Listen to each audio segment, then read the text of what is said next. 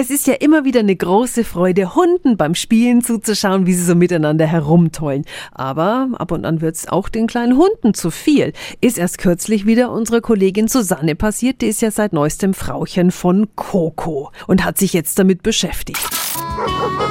Radio F. Kokos Hundeabenteuer. Susi, ihr hattet also erst gestern so einen Fall, dass sich zwei Hunde nie verstehen, ne? Ja, wir haben da so einen großen Hund in der Nachbarschaft, der bellt, faucht und knurrt jeden Hund weit und breit an. Und gestern sind wir ihm halt mal wieder begegnet. Aber wie gehen wir mit so einer Situation um?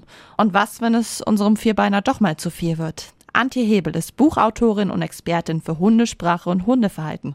Einen wunderschönen guten Morgen. Ja, hallo, guten Morgen. Wie handeln wir denn richtig, wenn Hunde doch mal aggressiv aufeinander reagieren? Mal nachdenken, was ist denn eigentlich? Die Hunde bellen sich an, mehr ist doch nichts.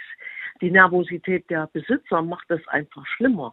Und wenn wir Menschen ruhig bleiben und uns ganz normale Lösungen überlegen, was ist jetzt das Beste? Gehe ich aus der Situation raus?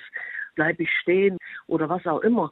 Die Lösung liegt beim Menschen, nicht beim Hund. Und woran merken wir, dass es dem Hund zum Beispiel beim Spielen miteinander zu viel wird? Es wird hektisch oder ein Hund beginnt zu knurren. Und dann wird es ernst. Und Knurren ist ja immer ein Zeichen dafür, dass der Hund sagt, bleib mir jetzt mal fern, ich kann nicht mit der Situation umgehen, lass mir mehr Raum.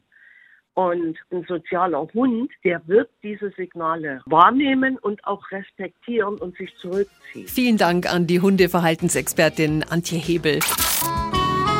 Radio F. Kokos Hundeabenteuer. Tipps und Tricks und jede Menge Wow. Bei Radio F. Und noch mehr von Kokos Hundeabenteuern. Jetzt auf radiof.de.